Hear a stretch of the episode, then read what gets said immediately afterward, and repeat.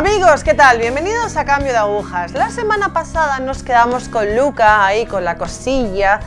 Él estaba explicando un poco cómo estaba siendo su adolescencia, cómo estaba invadido por una masculinidad peculiar. Y bueno, ¿qué tal Luca? ¿Cómo estamos? Bienvenido de nuevo. Hola a todos, bienvenidos.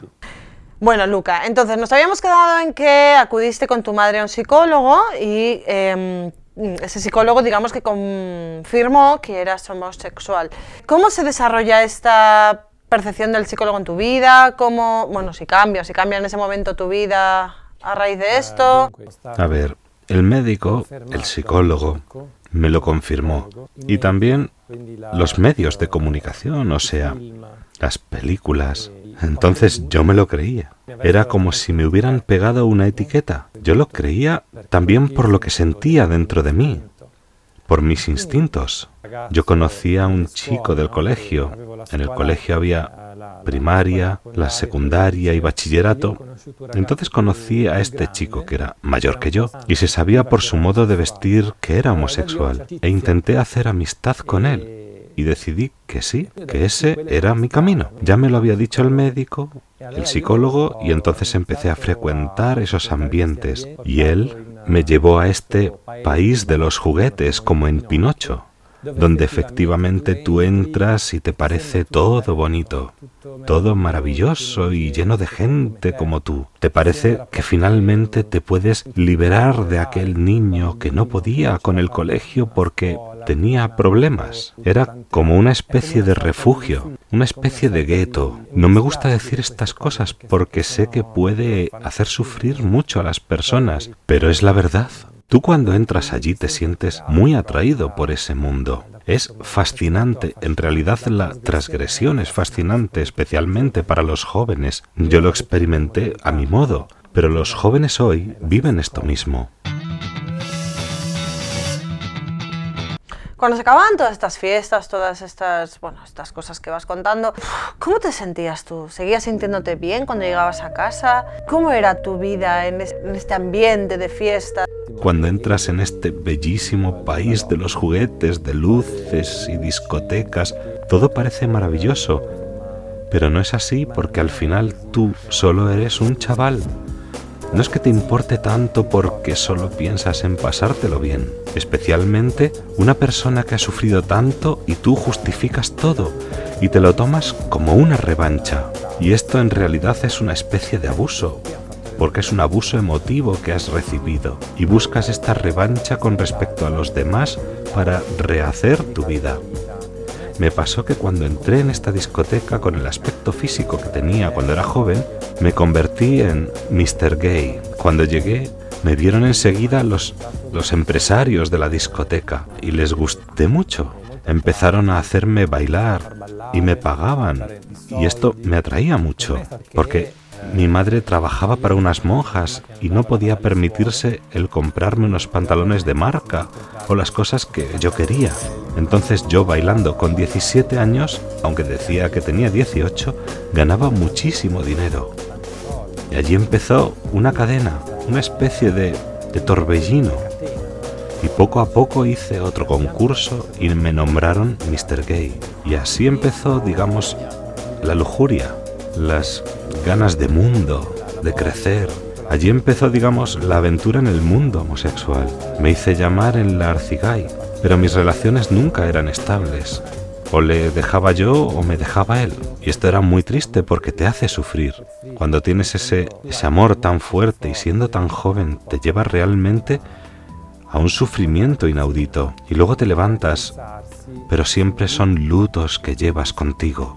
Y allí puedo decir que no había felicidad. Había momentos que parecían felices, que parecían un sueño o una fantasía, pero no encontré la verdadera felicidad, sino mucho sufrimiento. Incluso los que estaban juntos estaban juntos como amigos, pero luego se traicionaban con otras relaciones o porque tenían intereses. Es un mundo donde están muy unidos, se puede decir. Trabajan muy bien juntos y se ve que han trabajado mejor que nosotros y esto les ha llevado al día de hoy. Cuéntanos cómo fue el cambio, cómo entra Dios en tu vida. Dios entra en mi vida maravillosamente. Yo he sufrido mucho y he creído mucho, pero nunca me ha abandonado porque si soy sincero siempre estaba llamando a mi puerta, solo que yo estaba tan metido, era militante de la asociación LGTB y participé en los primeros orgullos gays. He trabajado siempre con estas personas que ahora son personas importantes tanto en Italia como en América, porque trabajaba por el IGTA, International Gay Travel Association, para hacer viajes y vacaciones, como escribía en el libro. Y cuando estudié marketing, muchas cosas ya estaban decididas en realidad. Había todo un mundo económico detrás que se aprovechaba de todo esto. ¿Qué hacías como militante de esta asociación? Como militante empecé a viajar por el mundo, porque tenía muchas posibilidades. Y cuando estudié el marketing de estas asociaciones, Vi grandes empresas, por ejemplo, Philips. Puedo decirlo porque está declarado. Y otras semejantes de ese nivel como IKEA, hoy en día. Entonces, cuando vi que había esos intereses, entendí que había una parte política y económica que sacaba provecho de la homosexualidad. Y desde entonces entendí que para ellos esta era una gran parte del mercado, que para ellos los homosexuales son una gran parte del mercado, son el consumidor perfecto, los consumidores perfectos. Y entonces mi ideal se derrumbó. Volví a vivir una vida más. También por la edad terminaban los 20, empezaban los 30 años. ¿Humanamente quieres hacer algo? Bueno, me decían, si quieres hacer algo a nivel gay, tienes que poner el motor que mueve todo, que es el sexo. Empecé a analizar todos los locales, todas las cosas. Ellos mismos desde América me decían, si quieres hacer un local que tenga éxito, tienes que poner un disc jockey de cierto tipo, el chico en bañador, hablar de sexo abiertamente, tienes que ser liberal. Tienes que ser una persona totalmente libre de tabúes. A los gays les gusta vivir una vida naturista, una vida libre. Y es verdad, yo hablo de la mayoría, sobre todo de la política, de la organización, no del homosexual, sino del gay, de la vida gay. Entonces empecé a no aguantar más esta vida tan cerrada, este gueto se me quedaba pequeño, porque yo cantaba e iba a hacer también concursos y me relacionaba con personas heterosexuales. Después pasó que me enamoré de un chico que era un militar civil, ayuda civil en el terremoto que ocurrió en Asís, San Francisco. Yo estaba muy enamorado de ese chico. Y luego, cuando llegué a Asís, lo encontré después de algún tiempo que estuvimos juntos. Lo encontré con otro.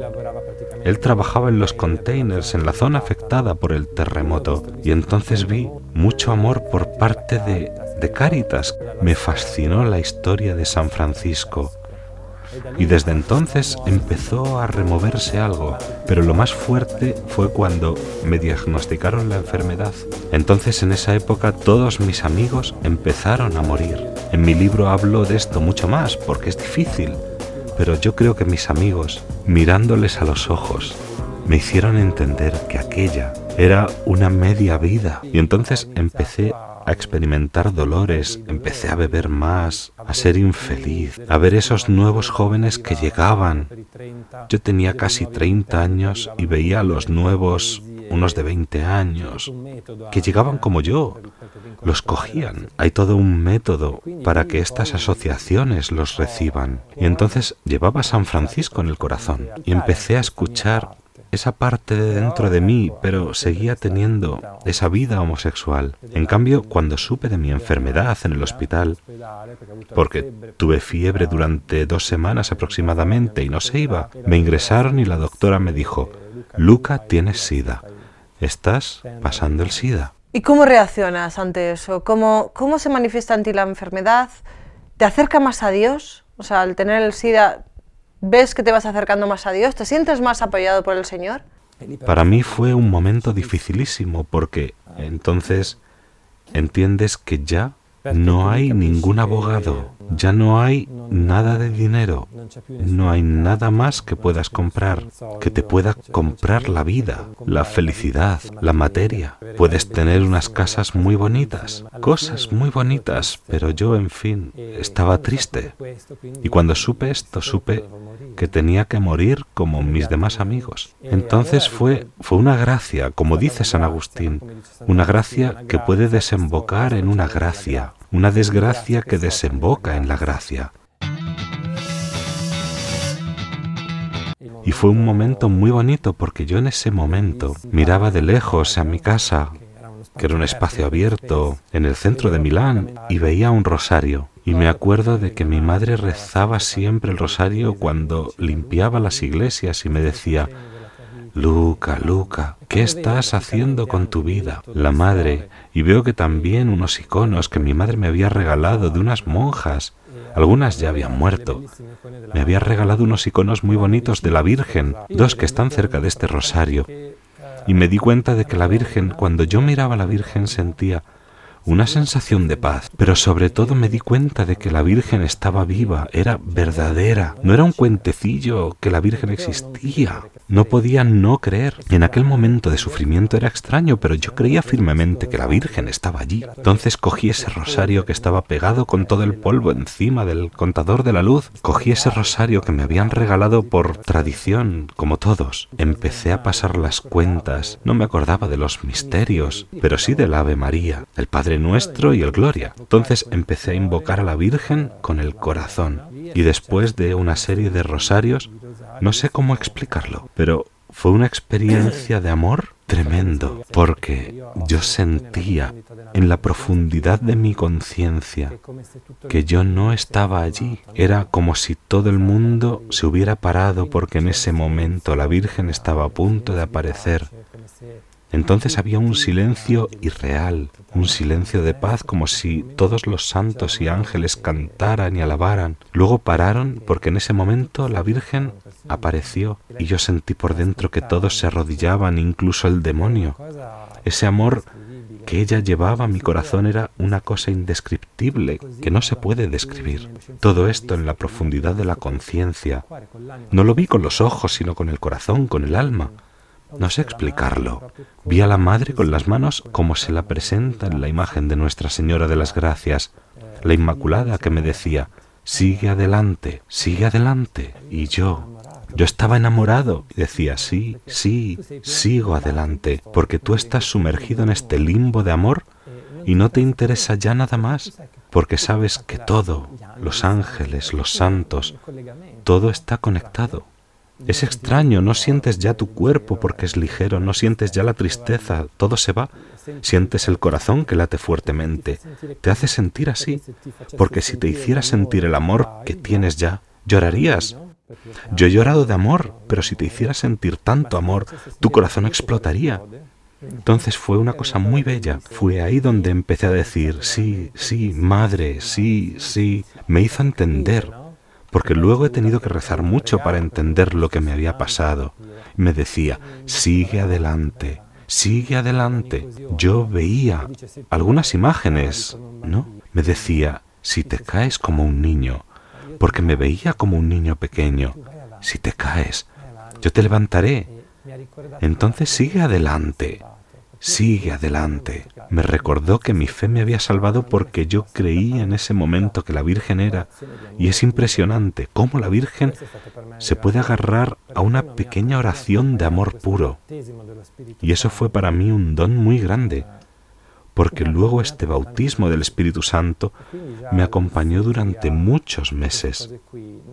Por eso la lujuria y todas esas cosas no existían porque estaba tan... En Italia se dice un poco loco, un poco exagerado, porque amaba tanto. Leía libros, Santa Teresa fue la primera, porque ¿qué pasó? Que justo después de esta experiencia pensé en ser sacerdote. Entonces fui a un convento de carmelitas donde había un padre maravilloso que me ayudó. Yo veía los cuadros de Santa Teresa con el niño Jesús, me cautivó su historia. Cautivado por la historia de San Juan de la Cruz, leía libros impresionantes. Santa Teresa Edith Stein, San Juan de la Cruz, tratados que hoy no sabría leer. Tendría que pasar tiempo estudiándolos.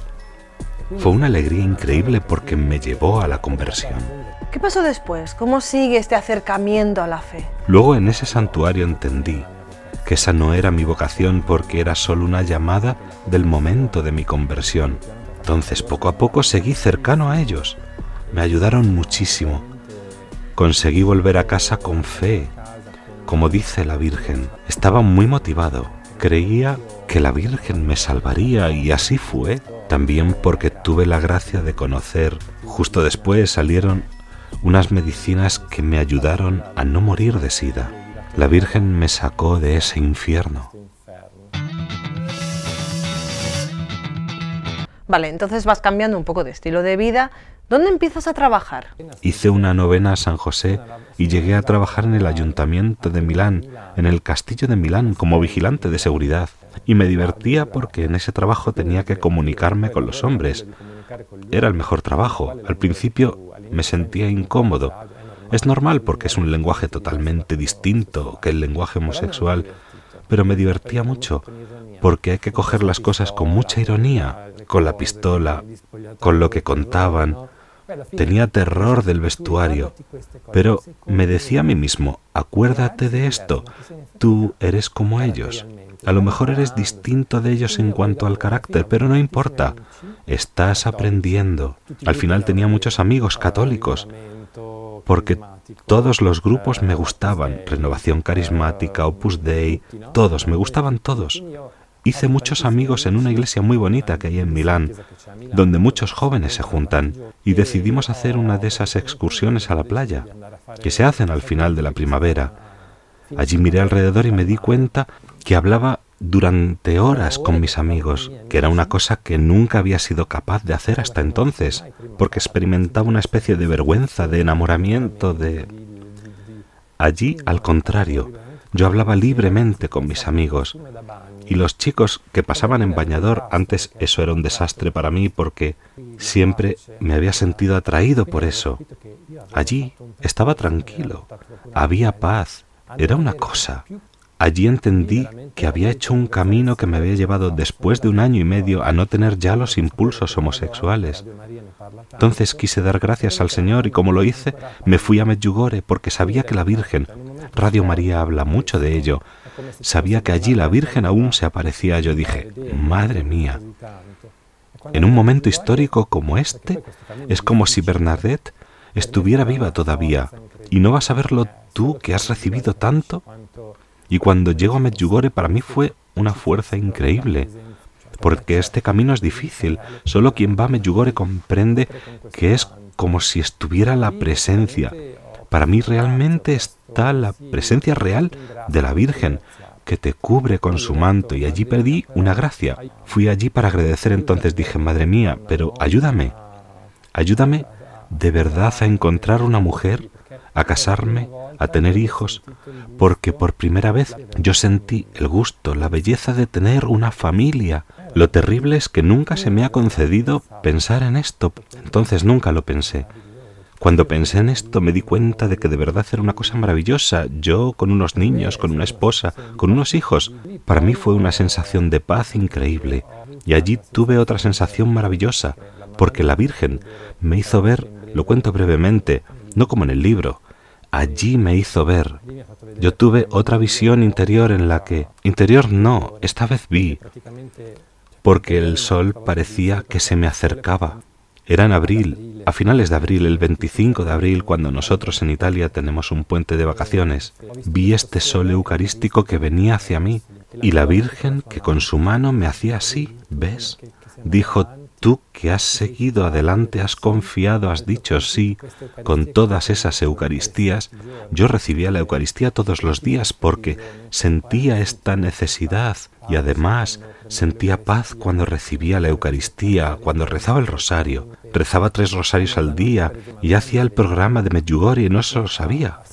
Por la noche, por ejemplo, la Virgen me despertaba Sí, a medianoche. Yo me despertaba, encendía la radio y retransmitían a Juan Pablo II que rezaba el rosario en latín. Y luego, esto me pasaba también a las tres. Yo abría los ojos y no podía seguir durmiendo. Al principio encendía la radio para tener compañía, pero aparecía siempre el rosario. Entonces a las tres de la madrugada yo rezaba el rosario con el de Medjugorje. Por eso luego quise ir allí. Fue una experiencia extraordinaria porque luego después de esa experiencia maravillosa en la que la Virgen me dio esa belleza, yo volví a decidir ir a otra peregrinación. Porque luego uno quiere volver cuando uno va a Medjugorje. Decidí ir a Medjugorje. Cogimos una furgoneta de nueve plazas, con todos los chicos. Me dio otra vez también una nueva juventud porque había dejado todos mis amigos heterosexuales y allí encontré esa chica que se llama Teresa, que hoy es mi mujer. ¿Y cómo se desarrolla esa relación con Teresa? Porque, a ver, era algo nuevo para ti, era una mujer. Tuve unos sentimientos que no había tenido nunca antes, y allí empecé a estar con ella, a ver que queríamos las mismas cosas. Luego nos comprometimos en Medjugorje delante de la Virgen. Fue maravilloso, porque yo no había tenido nunca esos sentimientos. Era muy feliz, con mucha alegría, mucha paz. Además, para mí, ella es una chica guapísima. Y era y es una mujer guapa por dentro y por fuera, porque a mí me da tanta fuerza. Y entendí de verdad el gran amor. Además, ella fue tan maja, porque cuando supieron de mí, me pidieron dar testimonio. Yo no quería porque queríamos hacernos un hogar, vivir nuestra vida. Pero luego pasó lo que pasó y ¿cómo puedes no devolver esta gracia? Y luego juntos empezamos a hacer este camino que al día de hoy nos ha llevado a tener esta casa donde nos ocupamos tanto de las personas. Al principio lo hicimos solo para personas homosexuales, pero ahora tenemos en esta casa de espiritualidad en la que nos ocupamos de todos, sobre todo de la familia y los jóvenes y las personas solteras que están en búsqueda. Y quisiera decir solo una cosa, de no tomarlo como un señalar a alguien con el dedo o ser rebelde, sino de intentar entender que Dios te ama. Te ama por encima de todo. Es Él quien quiere estar eternamente contigo. Entonces está todo bien, pero no el pecado. Luego también se puede caer, volver a levantarse. Y si alguien no puede, porque no todos pueden tener esta fuerza, yo lo entiendo. Además la sociedad no ayuda, pero tener de todas formas una mirada diferente, buscar a Dios. Dios ayuda, Dios es todopoderoso. Jesús deja libertad, pero nosotros que somos cristianos, nosotros que creemos, no es nuestra opinión, sino que creemos que es la verdad porque somos católicos. Tenemos que decirlo, no podemos imponerlo, como no lo impone Jesús, pero nosotros tenemos que decirlo, porque está por en medio la salvación, entonces nadie puede negarme la redención. Luca, muchísimas gracias por tu testimonio, muchísimas gracias por tu sinceridad. Yo creo que va a hacer muchísimo bien a muchísima gente. Gracias. Gracias, gracias a todos. Hasta luego. Que Dios os bendiga. Gracias. Comentar que el libro de Yo fui gay eh, lo tenéis con la editorial Libros Libres y bueno, pues todo este testimonio un poco más ampliado y para una reflexión más profunda, pues en este libro. Muchísimas gracias a, a todos por estar ahí. Gracias. Gracias, Luca.